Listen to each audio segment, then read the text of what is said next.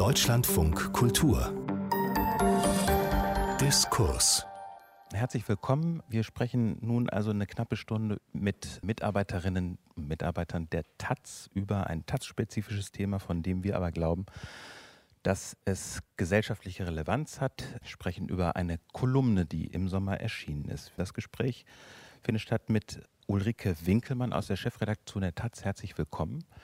Vielleicht können Sie eingangs ganz kurz sagen, die Chefredaktion der Taz, wie ist die gebaut? Sie sind nicht die einzige Chefredakteurin. Genau, danke, dass ich kommen durfte und befragt werde. Also ich bin eine von zwei Chefredakteurinnen, die andere heißt Barbara Junge und wir haben eine Vize-Chefredakteurin, die heißt Katrin Gottschalk. Wir sind also insgesamt zu dritt. Barbara Junge war über den Sommer zuständig, weil ich erst im August angetreten bin. Und seitdem sind wir aber voll besetzt. Okay, wunderbar. Außerdem dabei Jasmin Kalarikal aus der Parlamentsredaktion der Taz, ist das richtig? Ja, genau. Hallo. Was haben Sie vorher gemacht? In der Taz? Ja, davor war ich bei Taz 1. Das ist das Ressort, was die ersten fünf Seiten bespielt. Da war ich auch Seite 1-Macherin. Und davor war ich einige Jahre Chefin vom Dienst im Berlin-Teil der Taz. Aber ich habe auch schon volontiert in der Taz, also war schon an unterschiedlichen Stellen.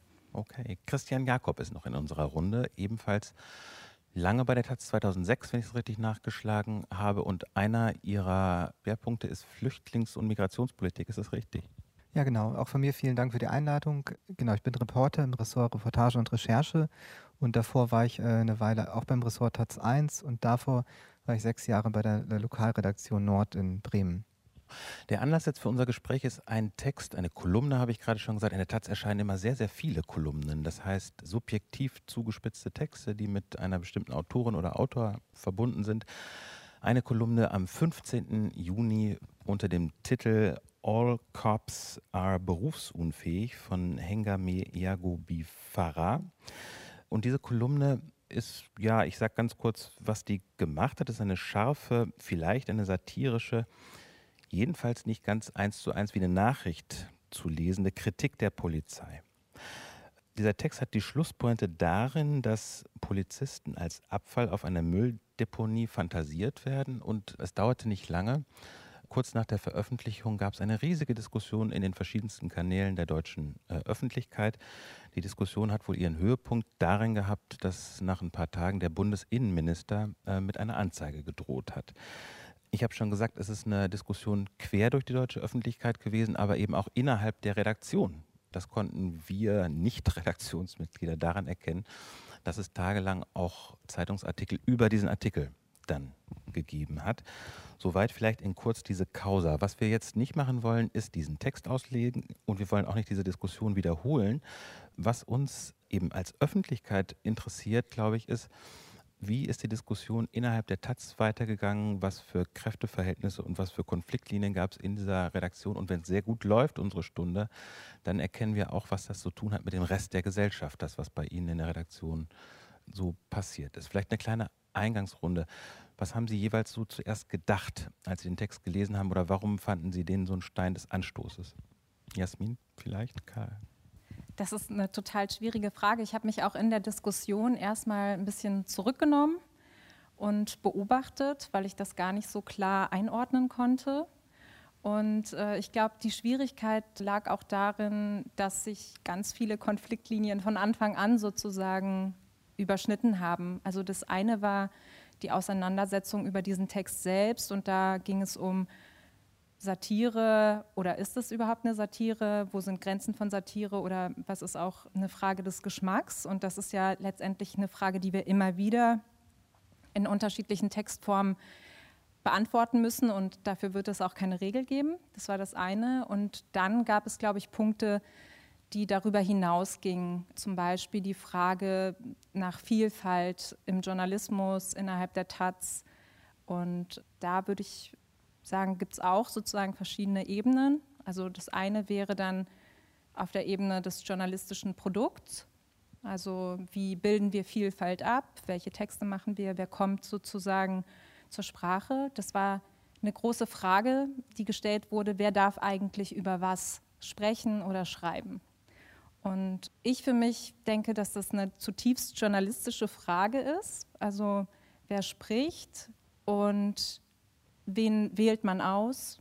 wie bebildern wir unsere Zeitung. Und ich glaube aber, die Angst sozusagen, die dahinter lag, ist auch ein Konflikt, den es innerhalb der Linken gibt, was man unter Identitätspolitik oder intersektionalem Ansatz diskutiert. Das sind schon sehr viele Stichworte. Ich behalte jetzt mal vor allem eins, nämlich Vielfalt im Journalismus und die Frage, die ja auch ein Titel dieser Konferenz ist, wer spricht im Journalismus? Also wer, wer darf sprechen im Journalismus? Christian Jakob, hat Sie das gewundert, dass die Kolumne damals so Wellen geschlagen hat oder fanden Sie es nachvollziehbar? Nee, dass sie in dem Ausmaß Wellen geschlagen hat, das hat mich sehr wohl gewundert. Also ich hatte gedacht, das gibt Ärger, als ich das gelesen habe und so war es wahrscheinlich auch gedacht oder so ist es wahrscheinlich auch gedacht. Die Frage war so ein bisschen, wie viel und wie sehr gehen die Erregungsspiralen hoch und das hätte ich natürlich nicht erwartet. Also dass die Deutsche Polizeigewerkschaft oder so sich da nicht lange bitten lässt, das war klar, aber dass sozusagen der Bundesinnenminister höchstpersönlich da Satisfaktion fordert, das, das hat mich schon überrascht. Und in den Diskussionen, die darauf folgten, vielleicht mal so ein Stichwort, was ist für Sie da so das Thema gewesen, was für Sie da geblieben ist danach? Also innerhalb der Redaktion oder außerhalb der Redaktion? Innerhalb der Redaktion. Innerhalb der Redaktion ist sozusagen die Frage, äh, wie gehen wir mit der Frage nach der Wichtigkeit von Sprecherpositionen um? Das also auch so, wer spricht. Wer Krux, spricht. genau. Also wie also wichtig es, ist, wer spricht. Genau, es, es, gab einige Tage, in denen irgendwie klar war, da hängt total viel drin, da, da ist ein Riesenkonflikt da und es fiel aber vielen schwer, den zu benennen. Es war irgendwie nicht ganz klar, worüber wir eigentlich streiten. Einige haben gesagt, wir müssen endlich mal unser Verhältnis als Taz zur Gewalt klären, andere haben gesagt, wir müssen unser Verhältnis zum Staat, zur Polizei klären und irgendwie traf es das aber nicht. Das war eigentlich gar nicht das Thema. Das Thema ist sozusagen, wer ist hier dabei und wer redet und was heißt das? Und dass sich das so herauskristallisiert hat, das war eigentlich der zentrale Aspekt meiner Meinung nach der Postkolumnendebatte. Okay, Ulrike Winkelmann, geht Ihnen das auch so? Sie sind interessanterweise während der Affäre noch gar nicht in der Zeitung gewesen, sondern erst seit August in der Chefredaktion. Vorher, darf ich in Klammern dazu sagen, beim Deutschlandfunk. Ist auch für Sie das zentrale Thema, das so geblieben ist oder das Sie dann mit übernommen haben, dieses Thema Vielfalt im Journalismus und wer darf sprechen oder was anderes? Oder viele weitere Sachen noch dazu? Also die Frage, wer darf sprechen und wer wird wie wichtig genommen, wenn er oder sie spricht, ist natürlich eine der wichtigsten Fragen, die von der Kolumnendebatte übrig geblieben sind und die Taz im Übrigen aber auch schon vorher beschäftigt haben. Aber für mich liegt dahinter auch ein Konflikt um tatsächlich unterschiedliche journalistische Gerüste, die am Ende auch Wertgerüste sind und Bildungsgerüste. Das klingt jetzt ein bisschen weitgreifend, aber ich habe das Gefühl, dass jetzt in den letzten Jahren zunehmend Leute von den Unis gekommen sind. Die meisten, die bei der Taz anfangen und die im Übrigen auch in Medien sonst anfangen, kommen ja von den Universitäten mit anderen Schwerpunkten in ihren Studiengängen, mit anderen Vorstellungen davon, was wichtig ist und worauf man abzuheben hat. Und ich glaube, dass die Bedeutung der postkolonialen Debatte in so vielen geisteswissenschaftlichen Studiengängen, dass das eine relativ neue, also über die letzten 20 Jahre gewachsene Erscheinung ist und dass ähm, wir, die wir vorher studiert haben, ich zum Beispiel in den 90er Jahren, wir hatten andere Schwerpunkte im Studium und das lenkt den Blick. Das heißt nicht, dass die Bedeutung von meinetwegen Rassismus und Sexismus und dem Kampf gegen Rassismus und Sexismus so viel anders ist. Das heißt aber, dass man es aus anderen Blickwinkeln tut und das sehe ich dahinter stehen eigentlich noch. Also so eine Art von Generationenkonflikt, kann man das so sagen? Ja. Das ist eine Perspektive, die ich gelesen habe, in einem Versuch, diesen Konflikt zu beschreiben, in einem Text von Christian Jakob. Vielleicht können Sie das noch ein bisschen erläutern, was damit gemeint sein könnte. Vielleicht spielen da noch mehr Sachen eine Rolle, außer nur der Studienabschlussjahr oder so. Ja, es ist natürlich nicht nur das Ja, sondern die Frage, was man vorher gelernt und gelesen und gehört hat. Und da würde ich Ulrike zustimmen. Es ist in der Tat so, dass dieses intersektionale Denken einen ganz starken Einfluss auf eine junge Generation von Kolleginnen und Kollegen hat, auf die linke Debatte insgesamt. Jetzt, jetzt fällt das, Entschuldigung ja? für die Unterbrechung, aber das zweite Mal dieses Wort intersektional. Das ist jetzt die Zeit, das mal zu erklären. Vielleicht in drei Versionen. Also die erste, meine Version wäre sozusagen, dass den Buchstaben nach damit gemeint ist, dass verschiedene Diskriminierungsformen zusammengedacht werden. Also Diskriminierung nach Hautfarbe, Diskriminierung nach Schicht oder Klassenzugehörigkeit und auch nach Geschlecht beispielsweise. Das ist sozusagen die Ausgangssituation in der, sagen wir mal, in der diskursiven Praxis hat sich das aber darüber hinaus zu einem Blick auf die Welt entwickelt, in dem Identität eine ganz zentrale Kategorie ist, die viele andere Paradigmen abgelöst hat. Also sagen, Macht wird im Wesentlichen entlang der Identitätsfrage gedacht und diskutiert und auch kritisiert und dieses intersektionale Denken, das sozusagen für sich in Anspruch nimmt, erstmal nichts anderes zu tun, als verschiedene gleichrangige Unterdrückungsmechanismen äh, zum Thema zu machen und gemeinsam zum Thema zu machen, das hat sich sozusagen in einer bestimmten Spielart sagen, zu einer Fokussierung auf Identitätsfragen entwickelt und schlägt so auf den Journalismus, aber auch auf die politische Diskussion insgesamt ganz stark durch. Wenn man die Dinge so sieht, dann würde ich jetzt zumindest mal sagen, dann liegt auf der Hand, dass es ähnliche Diskussionen über sogenannte, von Ihnen auch gerade sogenannte Identitätspolitik unbedingt auch außerhalb der Taz gibt, in vielen Ecken der Öffentlichkeit.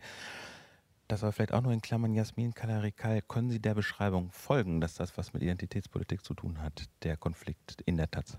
Mm, ja, wobei ich nehme eigentlich Abstand von dem Begriff Identitätspolitik, weil ich den schwierig finde und der auch viele schwierige Konnotationen hat. Also ich stimme zu, also ich würde zum Beispiel schon sagen, ich bin eine intersektional denkende Person und ich stimme auch Christian zu, dass es dabei ja darum geht, gerade sich nicht auf ein Merkmal zu fokussieren, sondern verschiedene Faktoren mitzudenken. Also wenn man jetzt beispielsweise an Feminismus denkt, wenn ich dann politisch fordere eine Quote in Aufsichtsräten, denke ich dann in meinen politischen Forderungen eigentlich auch die Frauen in der unteren Schicht mit, irgendwie, die vielleicht mit anderen Problemen zu kämpfen haben. Also welche Form von Politik ziehe ich auch daraus? Und es ist ja eben genau das Zusammendenken verschiedener Faktoren. Und für mich ist es eher so ein Analysetool und total gut und wichtig. Das Intersektionale. Ja, genau. Also auch zu sagen, okay, es macht einen Unterschied, ob man jetzt Frau ist oder eine Frau ist und auf Color ist und dass man dann unterschiedliche Diskriminierungsformen erlebt. Und um das zu beschreiben, ist es wichtig und richtig. Also ich habe verstanden, dass es einen Typ von Denken gibt, der nicht nur über Marginalisierung nachdenkt, sondern auch über die Überschneidung unterschiedlicher Diskriminierungsformen oder Marginalisierungsformen. Aber was hat das zu tun mit Kritik an Polizeigewalt? Muss man Polizeigewalt nicht aus jeder denkbaren Perspektive kritisieren können? Es hat in Bezug auf die Kolumne unter zweierlei Aspekten mit Polizeigewalt zu tun. Das eine ist, dass ja die Autorin Hengame Yagubifara schon ausweislich ihres Namens wahrscheinlich keine kartoffeldeutsche Herkunft vorweisen kann. Und deswegen die Debatte über die Kolumne natürlich unter dem Vorzeichen stattfand, hat Hengame Yagubifara gegebenenfalls stärker unter rassistischer Polizeigewalt zu leiden gehabt als jemand, der Peter Müller oder meinetwegen auch Ulrike Winkelmann heißt. Und das andere ist, dass die Frage, darf ich dann diese Polizeikolumne gleichwohl kritisieren, zum Beispiel für ihre Wortwahl oder für ihren Stil insgesamt oder auch für die Aussage, dass sie Polizisten mit Müll gegebenenfalls gleichsetzt. Dass auch das unter dem Aspekt diskutiert wurde, wer darf das überhaupt kritisieren? Also darf eine kartoffeldeutsche Person das kritisieren oder sollte die Debatte nur unter Leuten of Color stattfinden? Und die beiden Ebenen waren von vornherein miteinander verwoben. Aber letztlich geht es darum, wer hier eigentlich die Polizei kritisiert und ob alle Leute die gleiche Erfahrung mit der Polizei haben. Und die Antwort lautet natürlich nein. Und deswegen ist die Kritik von Leuten of Color, die sehr häufig mit rassistischer Polizeigewalt zu tun haben, natürlich anders zu bewerten als von Leuten, die sagen, ich laufe seit 44 Jahren durch die Welt und habe noch nie ein Problem mit einem Polizisten gehabt. Jetzt habe ich damals im Juni ein bisschen Taz gelesen und habe mich an einem Tag sehr gewundert, dass die Taz öffentlich äh, mit drei Texten, offensichtlich von weißen Menschen, den Text ihrer eigenen Kolumnistin kritisiert hat. Was ich mich gefragt habe, wie steht es eigentlich um das Betriebsklima innerhalb der Taz, wenn man eine Autorin oder Autor des eigenen Blattes öffentlich derart kritisiert? Da würde ich jetzt nicht wirklich mal alle hören und vielleicht die Chefredakteurin zuletzt. Also es war in der Tat dem Betriebsklima nicht förderlich, es war aber auch nicht so gedacht, muss man dazu Ehrenrettung sagen. Es war selbstverständlich eigentlich anders geplant, nämlich in der Gestalt, dass es vier Texte geben sollte, und zwar zwei davon geschrieben von VerteidigerInnen der äh, Kolumnenautorin und zwar auch von nicht weißen Kollegen. Das hat aber nicht geklappt und das war wahrscheinlich dann am Ende schlecht, dass das dann trotzdem in der Form erschienen ist. Das ist ja auch flächendeckend fast kritisiert worden, die Taz sehr, stark dafür, dann auch angegriffen worden. Ich würde sagen, das Betriebsklima hat sich mittlerweile wieder ein bisschen normalisiert. Die Erregung ist etwas abgeflacht, aber klar, da sind viele Fragen offen geblieben, es sind auch viele Verletzungen entstanden, die nicht so einfach wieder weggehen. Viele haben sich schon gefragt, wie konnte das sein? Und ich hoffe aber, dass sich sozusagen dieser Verständigungsprozess, der das aufarbeitet, äh, fortsetzt und das Betriebsklima wiederherstellt, so wie es mal davor war. Jasmin Kalarikal, wie beurteilen Sie diese öffentliche Kritik an dem Text? Also ich finde, es, es gibt eine Tradition in der Taz, dass wenn wir Auseinandersetzungen haben, auch über Texte, dass wir die auch im Blatt austragen. In dieser Tradition stehen wir auch. Insofern finde ich das nicht per se schlecht, aber genau von diesem Wochenende, wo dann drei Texte erscheinen, die sich gegen die Kolumne richten, finde ich, ist das keine gute Verhältnismäßigkeit. Und ich muss ehrlich gesagt auch sagen, ich fand das auch schwierig, weil die Stimmung ja schon sehr aufgeheizt ist, auch durch diese Anzeigenlage und es gab ja auch eine sehr reale Bedrohungslage der Autorin. Und ich fand das auch publizistisch, ehrlich gesagt, ein bisschen verantwortungslos, wenn man dann drei etablierte SchreiberInnen sich gegen diese Kolumne positionieren lässt. In den Texten war beispielsweise davon die Rede, dass die Menschenwürde in Gefahr sei. Also mit sehr, sehr großem Kaliber ist da geschossen worden. Äh, auf der anderen Seite gab es ein paar Tage später eine große Website mit Solidaritätserklärungen von Freunden von Hengame. Die Chefredaktion, warum hat die sich so klar positioniert, auch auf der Kritikerseite? Also ich war ja noch nicht dort, sondern in Köln noch beim Deutschlandfunk. Und es war aber schon bekannt, dass ich zur Taz wechseln würde. Deswegen wurde ich teilweise angerufen, bekam Simse und durfte dann im Lauf des Sommers auch schon an einer Konferenz teilnehmen, obwohl ich noch gar nicht offiziell dort war. Das heißt, ich hatte so eine Innen-Außensicht.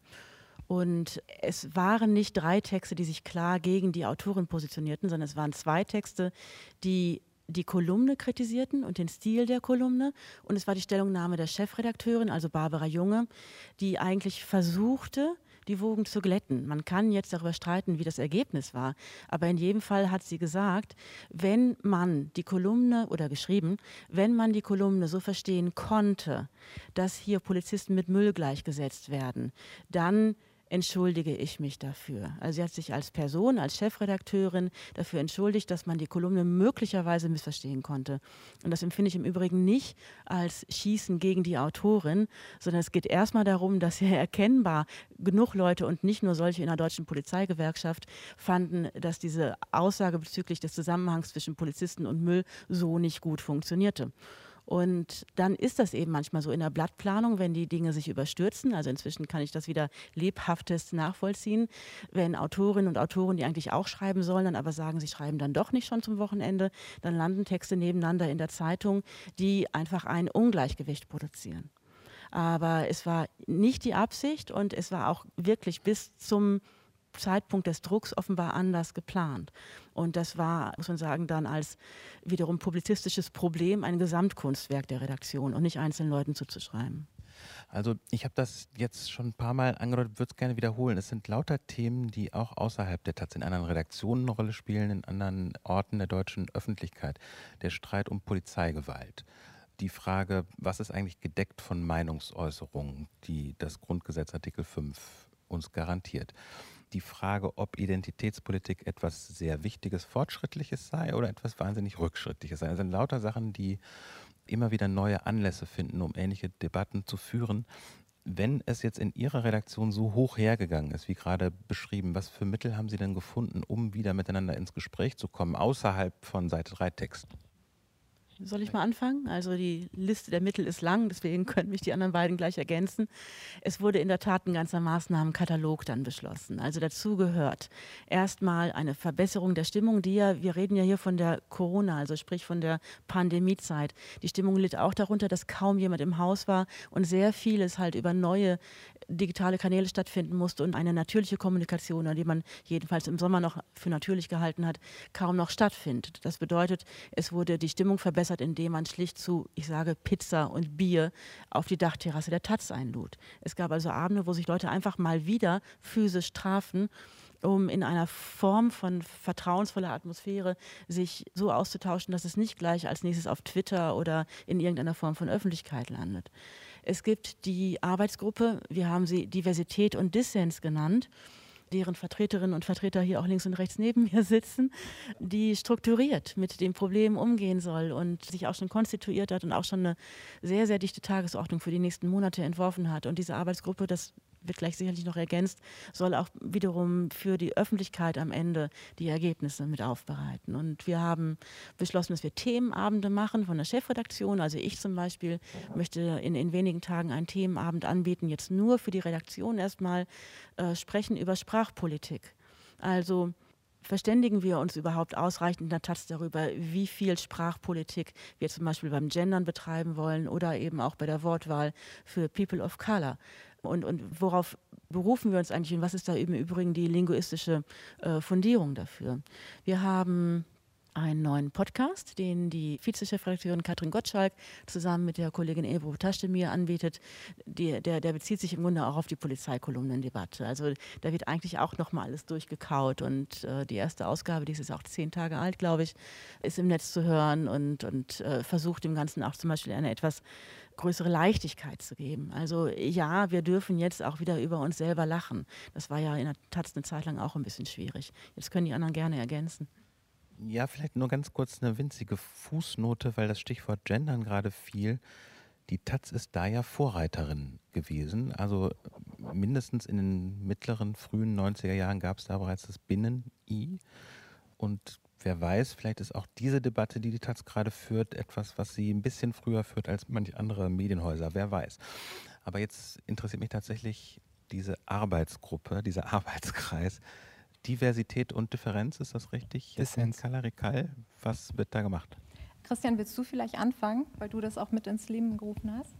Ja, ich kann das machen. Also es war so, dass sich äh, in den Tagen, nachdem die Kolumne erschienen ist, also die Fliehkräfte auf die Redaktion sehr, sehr groß waren. Da gab es, da sind Konflikte nochmal aufgebrochen oder Antagonismen sichtbar geworden, die es vorher schon gab. Die sind natürlich nicht nur durch die Kolumne da reingekommen, aber die dann nochmal ganz äh, sozusagen in aller Härte ausgebrochen sind. Es war so, dass ein Teil der Redaktion irgendwie das Gefühl hatte, wir als weiße Deutsche kommen hier eigentlich nur noch sozusagen als Täter vor, also sozusagen als äh, RassistInnen, die sich erstmal sozusagen über ihren eigenen Rassismus bilden sollen, bevor sie überhaupt sozusagen weiterschreiben können. Da war dann die Rede von Sprechverboten. Also wir dürfen nichts mehr sagen, weil wir weiß sind. Und das ist natürlich völliger Unfug. Und trotzdem hat sich das sozusagen als Befürchtung irgendwie herauskristallisiert. Das war so, das war auf dem Tisch. Also wir uns sollen hier das Sprechen und auch vor allem das Schreiben äh, verboten werden in so einer Modifikation. Vielleicht dürfen wir noch schreiben, aber wir dürfen bestimmte Sachen nicht mehr schreiben. Wir müssen jetzt bestimmte Wörter verwenden. Wir müssen jetzt schwarz immer groß schreiben und weiß kursiv.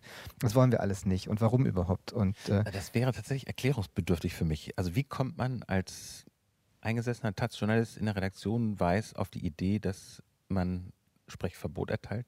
Es war zum Beispiel so, dass es durchaus Kolleginnen und Kollegen gab, die gesagt haben, wir hätten uns sehr gewünscht, dass diese Beiträge, die dann in der Doppelseite am Samstag, von der vorhin die Rede war, nie erschienen wären, sondern dass nur Menschen, die persönliche Erfahrung mit struktureller Diskriminierung haben, sich dazu äußern. Es gab zum Beispiel auch Kolleginnen, die gesagt haben, wir werten jetzt mal aus, wer alles was gesagt hat und gucken sozusagen, sind das wie viele weiße Männer, wie viele Frauen, wie viele People of Color. Und das war erstmal sozusagen ein Gefühl, das bei einigen so weit ging, dass die tatsächlich auch gefremdelt haben, dass die gesagt haben, ich fühle mich hier vielleicht jetzt gar nicht mehr so aufgehoben, wie ich das in der Vergangenheit getan habe. Und auf der anderen Seite gab es jüngere, aber nicht nur jüngere KollegInnen, die gesagt haben, wir verstehen nicht, warum es hier solche Widerstände dagegen gibt, diskriminierende Äußerungen sozusagen zu ächten, mit diskriminierender Sprache aufzuräumen, wenn man doch darauf hingewiesen wird, auch aus dem Haus heraus von nicht weißen Kollegen, dass wir das nicht mehr wollen, dass es bestimmte Karikaturen gibt, wenn wir das nicht mehr wollen, dass bestimmte Wörter verwendet werden oder so. Warum akzeptiert ihr das nicht und sagt, okay, alles klar, machen wir. So. Und diese verhärteten Fronten irgendwie wieder aufzu brechen und miteinander ins Gespräch zu bringen. Das ist das Ziel dieser AG. Und es wird wahrscheinlich nicht so sein, dass sich das am Ende sozusagen alles in einer Synthese zusammenbringen lässt. Also da werden unterschiedliche Sichtweisen, ich kann vielleicht gerne noch ein paar Punkte äh, nennen, die werden am Ende stehen bleiben. Und die Frage ist eigentlich nur, wie kann man einen Umgang damit finden, der einen nicht immer wieder lähmt und frustriert vielleicht auch, sondern mit dem man weiterarbeiten kann und auch gut weiterarbeiten kann. Das ist das Ziel. Jasmin Kalarikal, vielleicht zur Ergänzung? Ja, also ich finde das interessant, weil natürlich gibt es Leute sozusagen, die dann, also ich kann das zum Beispiel gar nicht nachvollziehen, also anhand der tatsächlichen Machtverhältnisse innerhalb der Taz ist es absurd meines Erachtens zu sagen, dass es sowas wie Sprechverbote für weiße JournalistInnen gibt. Und ich glaube, ich sehe da Ähnlichkeiten zu anderen Kämpfen, die geführt wurden, wenn es um Kämpfe von LGBTQI geht oder von äh, Frauenrechten, dass Widerstände da sind. Ich, ich deute das auch, diese Auseinandersetzung darüber, als eigentlich eine Art Fortschritt, dass wir nicht mehr so homogen sind und dass es eine Vielstimmigkeit gibt. Und gleichzeitig habe ich aber auch gemerkt, dass es auch wenig Berührungspunkte manchmal gibt. Also wenn ich mich mit Kolleginnen unterhalten habe, dass da bestimmtes Wissen auch gar nicht da ist darüber, was es heißt, denn jetzt zum Beispiel Journalistin of Color zu sein. Und dass auch sowas wie Diskriminierung innerhalb einer Redaktion stattfindet. Und das wäre mir zum Beispiel auch ein Anliegen innerhalb dieser Gruppe, dass wir da auch noch mal genauer hingucken. Und es gibt ja zum Beispiel eine Gruppe innerhalb der Taz, da bin ich auch äh, Mitglied, die sich zusammengeschlossen hat, Leute, die Rassismuserfahrungen haben. Und ich finde, da gibt es zum Beispiel ganz interessanten Austausch auch darüber, wie spielt es denn eigentlich für das Arbeitsleben eine Rolle. Zum Beispiel haben ganz viele Leute gesagt, ja, wenn ich in so eine Situation komme und mir sagt jemand etwas Rassistisches im Arbeitsalltag, wie kann ich das thematisieren, wenn das vielleicht mein Vorgesetzter ist und ich einen befristeten Vertrag habe. Und da ist es zum Beispiel auch ein erster Schritt, in der Taz, äh, dass wir eine Vertrauensstelle haben. Und das ist zum Beispiel total wichtig. Und was aber auch zum Beispiel Themen sind, ist, wie reagiere ich zum Beispiel als Person of Color, wenn mir gesagt wird, fahr doch mal bitte zur Nazi-Demo und berichte darüber. Oder nach Chemnitz zu den Ausschreitungen. Und oder zu den sogenannten Querdenkern. Oder zu den Querdenkern. Und ich glaube, das entscheiden ja Leute auch für sich selbst, aber es gibt schon viele Leute, die ja Nazi-Demos für sich im Privaten einfach meiden würden, weil sie physische Übergriffe fürchten. Und da, glaube ich, kann man auch sozusagen daran arbeiten innerhalb der Redaktion, dass sowas mitgedacht wird, auch so von Verantwortlichen, die Leute irgendwo hinschicken. Also wenn dann eine Person für sich entscheidet, sie möchte das gerne machen, dann ist es auch okay. Aber wenn jetzt ein Praktikant beispielsweise da ist, der darauf hofft, vielleicht kriege ich noch eine Anschluss, Anstellung, dann kann das einen ja unter Druck setzen, das einfach zu machen. Und solche Themen, glaube ich, die sind auch wichtig. Ja. Eine Infofrage, wie viele nicht weiße Journalistinnen und Journalisten arbeiten denn für oder bei der Taz? Also es gibt seit Anfang vergangenen Jahres ja die Selbstverpflichtung der Ressortleitungen, einen hohen Anteil bei Neueinstellungen an nicht weiße, nicht kartoffeldeutsche Nachwuchsjournalistinnen zu vergeben. Aber es gibt da auch ein, muss man sagen, einfach datenschützerisches Problem, das überhaupt zu erfassen. Woher weiß ich denn überhaupt, woher die Eltern von XY kommen? Wer will denn übrigens auch sagen, wer hier auf der Bühne gegebenenfalls Eltern von woanders her hat? Und ist das dann auch ausreichend nicht weiß? Und deswegen können wir da im Grunde nur schätzen. Wir dürfen die Leute übrigens auch ja gar nicht fragen, wenn sie sich bewerben. Und wir können manchmal nur anhand des Namens oder anhand der Selbstbeschreibung der Leute dann davon ausgehen, dass jemand sich auch selbst als nicht weiß bezeichnen würde. Und ich glaube, da haben wir da feste Zahlen für die ganze Redaktion. Ich weiß, im Verlag war der Anteil ein bisschen höher als in der Redaktion. Und äh, zuletzt haben wir eine Quote von 25 Prozent erhoben. Aber wie weit das in der Redaktion insgesamt inzwischen gilt, das kann ich leider gar nicht sagen. Und Jasmin Kalarikal, würden Sie denn sagen, dass die Taz ein diskriminierungsfreier Raum ist?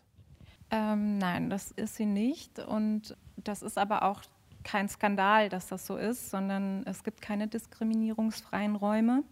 Und äh, ich glaube, damit muss man einfach umgehen. Deswegen fände ich das einfach wichtig, dass es sowas wie eine äh, Vertrauensstelle gibt, an die man sich wenden kann, dass man sowas thematisieren kann.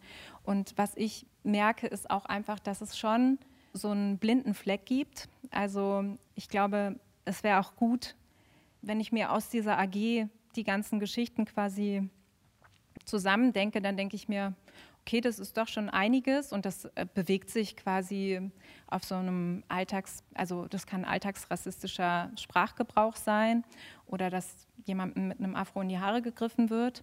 Also so Dinge, die wir auch aus der Gesellschaft kennen. Und dann ist das doch eine Liste und wir sind aber ein Haus mit Großraumbüros und voller Journalisten. Und die meisten würden wahrscheinlich sagen, sie haben das noch nie miterlebt. Und da, glaube ich, ist auch ein blinder Fleck, dass das stattfindet.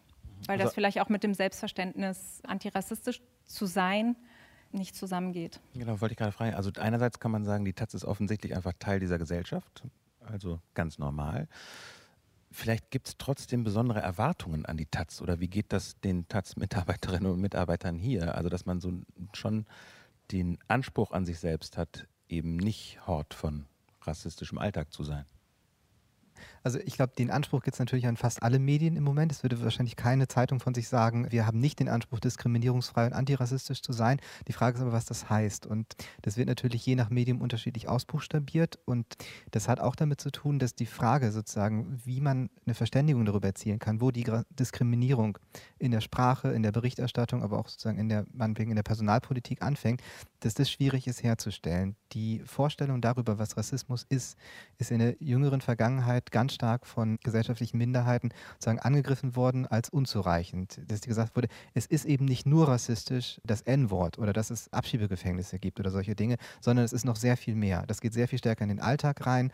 Das betrifft das Zwischenmenschliche sehr viel stärker. Und diese Verschiebung des Rassismusbegriffs, das ist ein sehr umkämpfter Prozess. Das ist auf der einen Seite vollkommen richtig und legitim, dass es diese, diesen Angriff gibt, weil es auch gar nicht einsichtig ist, warum jetzt nur die Weißen sagen sollen, also das und das akzeptieren wir, das ist rassistisch und das andere aber nicht. Und auf der anderen Seite wirft das das große Problem auf, dass da Grenzlinien irgendwie gezogen werden müssen, über die es keine Einigkeit gibt, so ohne weiteres. Und das betrifft zum Beispiel die Frage, was darf man schreiben? Was darf man sagen? Wo fängt es an, rassistisch zu werden? Und das ist vor allem deshalb so ein großes Problem für die redaktionelle Arbeit, weil Rassismus sozusagen per Definition keine Toleranz für sich in Anspruch nehmen darf. Wo der Rassismus erkannt wird, muss er weg. Das würden wahrscheinlich fast alle so akzeptieren. Also da, wo, wo was rassistisch ist, darf das nicht so bleiben und es muss dagegen vorgegangen werden und es muss überwunden, eliminiert, geächtet werden. Wenn man sich aber nicht mehr darauf verständigen kann, wo dieser Anfang ist, dann wird es schwierig. Und das ist sozusagen die große äh, Aufgabe, glaube ich, die man jetzt angehen muss. Da gibt es da gibt's keine Patentlösung dafür.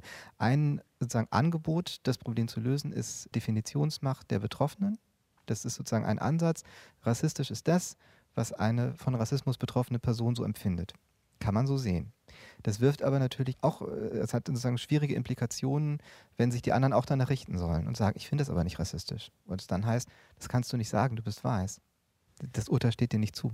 Ich beiß mir gerade auf die Zunge, um nicht selbst mitzudiskutieren und möchte nochmal unterstreichen, dass diese Frage, die Sie jetzt gerade umrissen haben, dass die Frage, was Rassismus sei, dass die selbst eben so umkämpft ist. Ne? Also die Sache ist umkämpft. Es ist unklar, wenn man mehr als zehn Leute versammelt, ob man sich einigen kann auf eine äh, Diskussion. Ähm, ich nenne jetzt nur mal den Streit um einen möchte gern Kabarettisten namens Dieter Nuhr. Was mich jetzt hier interessieren würde, wäre, wie gehen Sie praktisch damit um? In ein bis zwei Arbeitskreisen. Also wenn man nicht mehr weiter weiß, dann gründet man sogar mehrere Arbeitskreise. Was machen die jetzt genau? Was, also wie packen Sie das an? Wir wollen lernen. Ich glaube, es ging jetzt vor allem auch erstmal um Erfahrungsaustausch in erster Linie und auch die Sicht der Einzelnen, also diese Gruppe Diversity und Dissens, die ist ja sehr divers zusammengesetzt. Und ich glaube, es geht auch darum, erstmal zu gucken, was ist denn eigentlich die Perspektive des Einzelnen auf diese ganzen Punkte, die wir hier gerade auch besprechen. Und dann können wir sozusagen Konfliktlinien erstmal ausmachen. Das ist sozusagen, wir sind da im Prozess. Ich wollte noch, also darf ich noch mal zu was anderem was sagen? Also ich glaube, ehrlich gesagt, man merkt das ja auch, diese Frage, was ist rassistisch? Und was ist es nicht und darf ich dann gar nichts mehr sagen. Das kennen wir genauso aus dem Sexismus. Also Widerstände sind normal, dass es mal drüber geht, ist normal. Also dass es vielleicht übers Ziel hinausschießt vielleicht auch mal. Wir können da nicht sozusagen immer sagen, es ist so oder so, sondern es ist immer ein Aushandlungsprozess. Und ich glaube aber auch, dass es gibt noch eine Ebene, die mir auch wichtig ist. Und zwar ist das eine ökonomische Frage auch. Wenn wir darüber sprechen, wir wollen mehr Vielfalt in den Medienhäusern haben und mehr Vielfalt und die Redaktion soll ein Spiegel der Gesellschaft sein, dann bedeutet das ja, dass wir in der Einstellungspolitik etwas ändern müssen. Und das bedeutet wiederum, wir sind in einer Zeitungskrise, wir haben eine digitale Transformation vor uns und äh, wenn es schlecht läuft, dann kostet das uns auch Arbeitsplätze. Und es geht auch sozusagen auf einer Ebene, glaube ich, die vielleicht so explizit nicht ausgesprochen wird, aber auch ganz knallhart um Jobs und um die Konkurrenz um Jobs. In dieser Auseinandersetzung. Also ich denke, dass das unterschwellig auch eine Rolle spielt. Ich sehe Nicken. Kann man das versprachlichen? Ja, natürlich geht es am Ende immer darum, wer den Posten kriegt. Also, und ich, ich fand es gut, dass Jasmin es gerade schon ansprach. Man muss ja sagen, dass wir Erfahrung mit dieser Art Konflikten haben, weil ja die Sexismusdebatte wirklich viele Parallelen anbietet, die wir auch in den 80ern und 90ern schon durchgeturnt haben. Also übrigens auch die intersektionale Sichtweise, die hieß in den 90ern nur anders bei uns an der Uni. Wir sprachen von Triple Oppression, also durch Sexismus, Rassismus und Klassismus. Und, und die, die Zugänge waren eigentlich ganz ähnliche. Also hier, hier wird ja in den letzten Jahren auch nicht das Rad neu erfunden. Neu hinzugekommen ist in der Tat aber dieser enorm subjektive Ansatz im Journalismus. Das, würde ich sagen, unterscheidet die Debatten maßgeblich von denen der 90er Jahre. Und was die Sexismusdebatte uns gelehrt hat, ist ja, dass es in der Tat erstmal auch einen Kampf um die Definitionsmacht gibt. Also so wie jetzt in der Rassismusfrage haben ja Frauen auch Jahre und Jahre gesagt, und zwar, wie ich finde, mit einigem Recht, bevor ihr sprecht, definieren wir jetzt hier erstmal, was Sexismus ist. Und dann unterhalten wir uns über euer Verhalten. Aber aber wir definieren und dann sprechen wir darüber, was ihr, also sprich in dem Fall dann die Männer, dazu beizutragen habt. Und ich, ich glaube, dass es hilfreich sein kann, diese Parallelen zu sehen, auch wenn die natürlich ihre Grenzen haben. Und daher muss das jetzt natürlich alles besprochen werden, auch und gerade in der Taz und wie ich auch hoffe, mit einigem, äh, vielleicht äh, nicht Vorbildcharakter, aber mit, mit einigem, was dann andere vielleicht sich davon auch dann rausziehen können, davon lernen können. Aber es ist nicht so, dass die Debatte erst heute begonnen hätte. Können Sie noch ein bisschen erklären, was Sie meinen mit subjektivem Zugang zu Journalismus? Also was mir davon einleuchtet, ist, dass zumindest dieser Anlass, den wir zum Sprechen haben, nämlich diese Kolumne, ein sehr subjektiv zuspitzender Text ist, aber wo ist da der Zusammenhang zu all den vielen identitätspolitischen Streitereien, über die wir jetzt gesprochen haben? Also im Journalismus äußert sich ja die, die Frage des identitätspolitischen Zugangs als ich. Ich habe erfahren und jetzt spreche ich.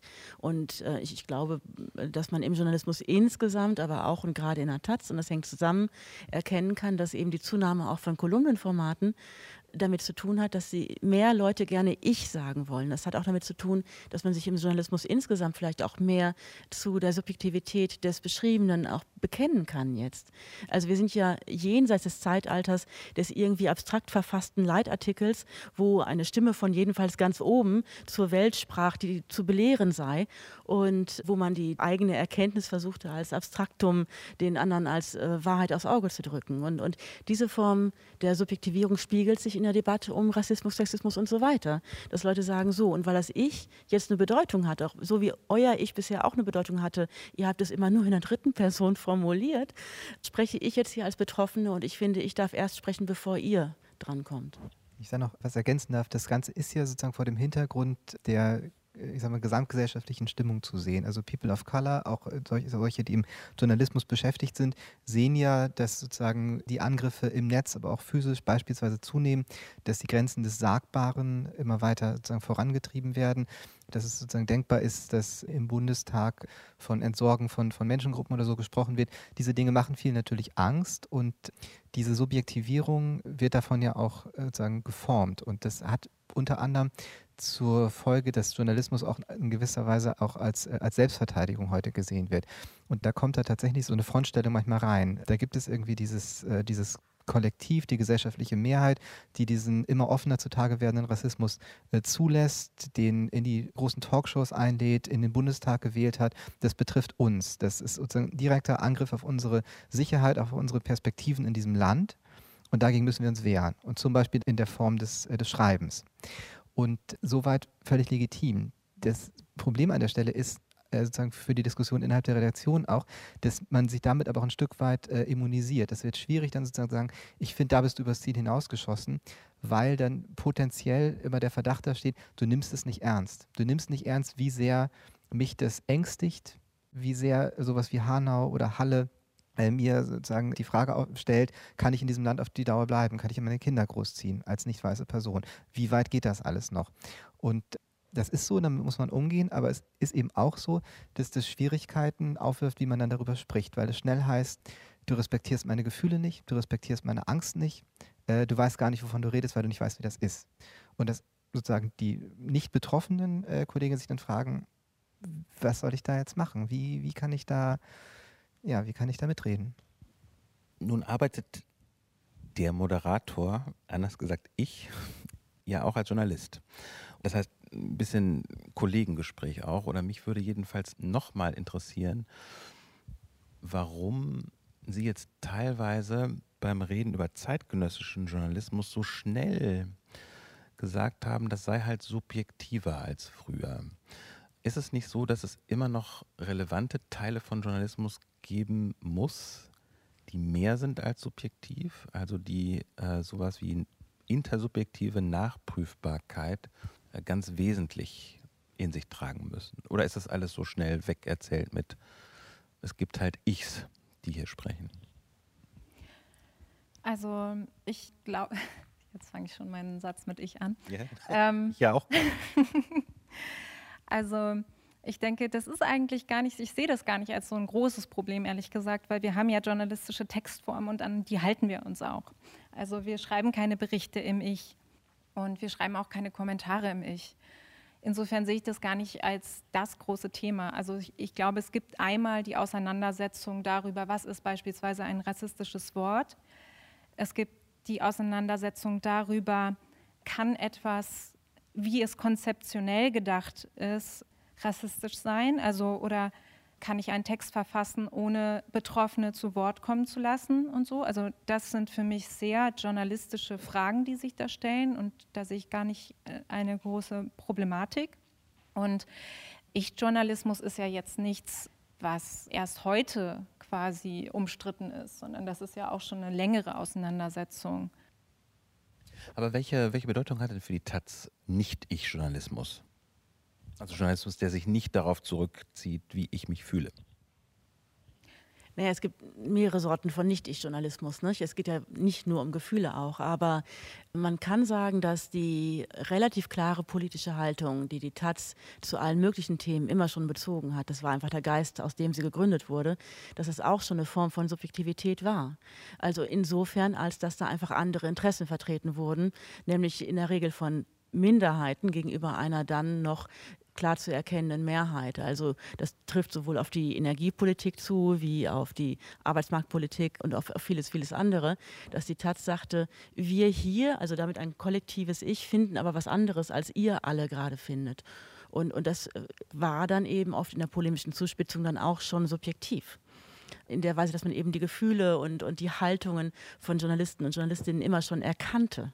Und gleichzeitig pflegen wir in der Taz natürlich den Bericht, der erstmal darstellen soll, was ist. Wobei jede und jeder, die in der Taz arbeitet, immer weiß, dass schon die Auswahl dessen, was man darstellt, ebenfalls subjektiv ist. Ich glaube, die Debatte war in der Taz schon sehr früh einfach über den Tisch und fertig.